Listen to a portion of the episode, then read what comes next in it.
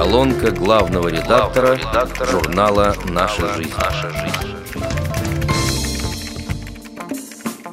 В ближайших номерах вице-президент ВОЗ Олег Николаевич Смолин подробно расскажет о важности недавних решений Государственной Думы.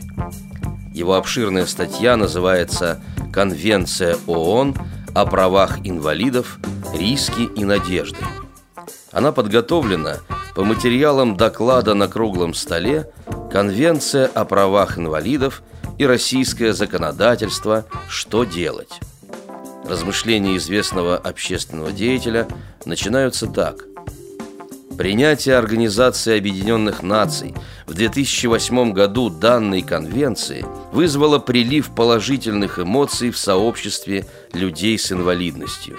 Международный союз организаций инвалидов даже заявил, что мечта 650 миллионов людей с ограниченными возможностями здоровья о равных с другими правах сбылась. Разумеется, это преувеличение.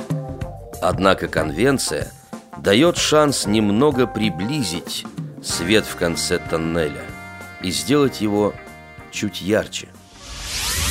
После значительного перерыва снова обсудим кино на слух. Впрочем, аналитический и эмоциональный материал нашего постоянного автора Дмитрия Гостищева, наверное, мог бы оказаться и в рубрике «Паломники». Молодой человек из Ставрополя исследует эпический путь к святости на примере масштабной исторической драмы «Орда», которая была снята режиссером Прошкиным-младшим по сценарию Юрия Арабова. Художественная кинокартина вышла в российский прокат 20 сентября нынешнего года. Фильм рассказывает о пути к святости или духовному прозрению – Слепота героини становится необходимым условием для развития реальных и киношных событий. Современный человек судит о далеком прошлом по сохранившимся документам, свидетельствам и археологическим находкам, выводам историков, наконец, по мифам и легендам разных народов. Однако хроникеры могут приукрашивать или умалчивать факты. Творчество наших читателей представлено типичной новогодней историей «За любовь». Лиричный рассказ написал Владимир Рогошкин из Пензы.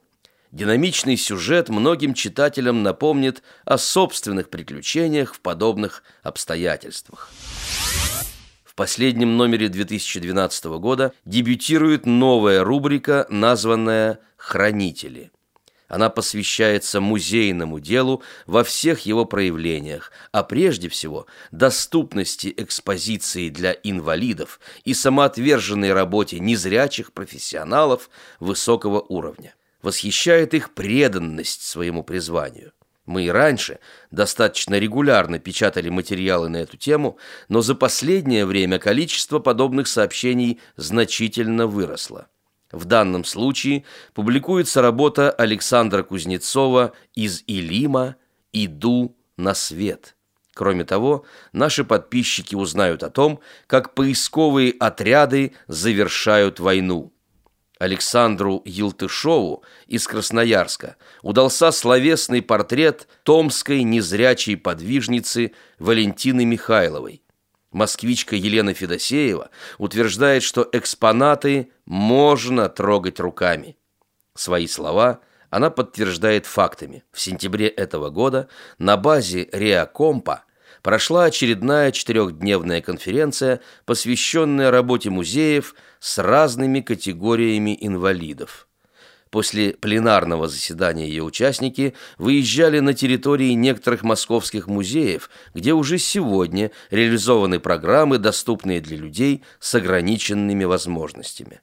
Проблема демонстрации экспонатов инвалидам по зрению существовала всегда – рассказывает Александр Новиков, сотрудник экскурсионного отдела Государственного историко-архитектурного художественного и ландшафтного музея-заповедника Царицына. Конечно, далеко не все экспонаты можно потрогать руками по причине их эксклюзивности, но надо учитывать тот факт, что незрячий человек трогает их иначе, прикасается к ним осторожно и бережно. Главный принцип нашего и некоторых других музеев – это нарушение давно установившегося правила «руками не трогать». Молодой специалист хорошо разбирается в этом вопросе. В 2011 году он окончил исторический факультет МГУ имени Ломоносова. Ему хотелось работать по специальности, но тут пришлось на собственном опыте познакомиться с проблемами трудоустройства незрячих выпускников вузов.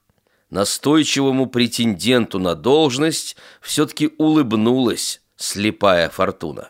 Уже около года Александр занимается любимым делом будучи инвалидом по зрению, подготавливает брайлевские тексты, принимает участие в оптимизации и разработке экскурсионных программ, методов показа произведений живописи слепым и слабовидящим посетителям. Его пример подтверждает, что у незрячих появилось еще одно высокоинтеллектуальное и престижное направление деятельности, которое успешно осваивают даже тотальники. Отрадно, что среди хранителей исторической памяти есть и несколько активных авторов журнала «Наша жизнь», в том числе из Москвы, Санкт-Петербурга и Татарстана. В рубрике «Во тьме одиночества» будет рассматриваться обособленность в толпе. Социальная и психологическая проблема чрезвычайно актуальна, особенно в интернатских коллективах, состоящих из юных инвалидов. На этот раз в центре внимания окажется дом, в котором существует свой неписанный устав похлеще монастырского. Этот масштабный роман Мариам Петросян не позволяет читателям расслабиться, затягивая и обволакивая. Тысячестраничная эпопея состоит из трех книг средних размеров с запоминающимися названиями «Курильщик», шакалиный восьмидневник и пустые гнезда. Подобную пищу для ума и души противопоказано вкушать равнодушным индивидуумам. Кружевной текст отторгает логику порядка, сплетая из обрывков событий и кошмаров убедительную фантасмагорию пещерных взаимоотношений на изолированном островке болезненной обреченности. Мозаичный сюжет сложно пересказать. Он пленяет недоговоренностью и ощущением сопричастности, зависая между невозможной реальностью и правдоподобной фантазией, внезапно трансформирующейся в горячечный бред. В трилогии страданий две основных сюжетных линии – юношеская и детская – Одним из ключевых персонажей является инвалид-колясочник по кличке Курильщик, который посмел выделиться из общей серой массы местных париев. В отместку одногруппники объявили ему единодушный бойкот. Поневоле перебравшись в палату для особо крутых выпускников, он попадает во враждебную среду обитания, где все роли давно распределены. Старшие воспитанники по традиции устраивают соседям и самим себе долгосрочный ад. Параллельно рассказывается о безруком новичке в первый же день окрещенном кузнечиком. Хулиганистые сторожилы издеваются над беспомощным мальчиком, но его яростным защитником становится слепой, которого об этом настойчиво попросил авторитетный воспитатель со значимым прозвищем «Лось». Вставные главы о малявках относятся к более раннему периоду. Можно даже догадаться, в кого превратились некоторые повзрослевшие состайники, сменившие прозвище и облик, а порой и характеры.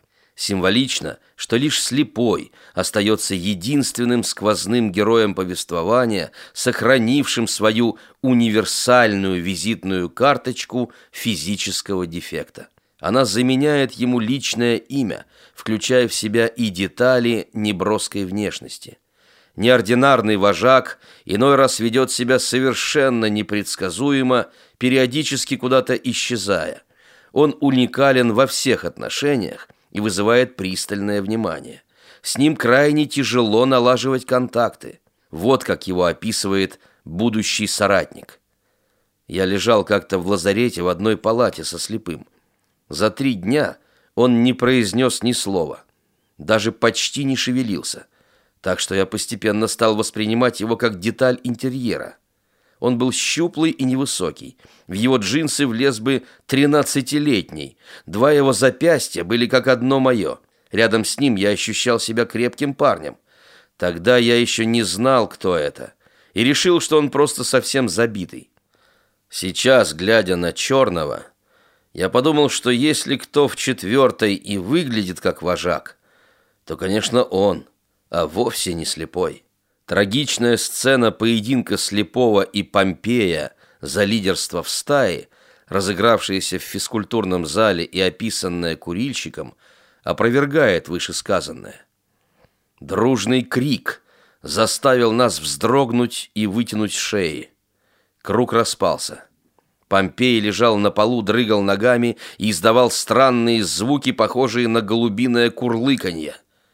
«И это все?» — растерянно подумал я. От того, что я увидел потом, мне стало худо. Помпей держался за горло, а между его красными пальцами торчала рукоятка ножа. Я сразу зажмурился и уже так, с закрытыми глазами, услышал общий выдох.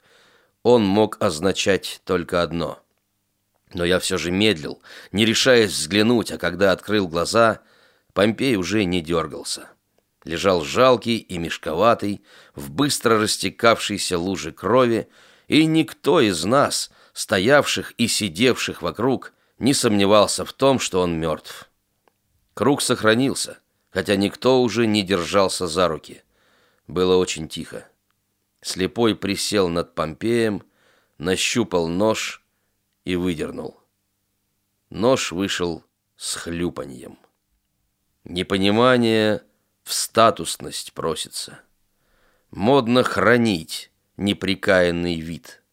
В душу впивается разноголосица маленьких ссор и напрасных обид непостижимая междоусобица страждущих узников в общей тюрьме. К подлым ударам нельзя приспособиться, если сражаются братья во тьме. С уважением, главный редактор журнала «Наша жизнь» Владимир Бухтияров.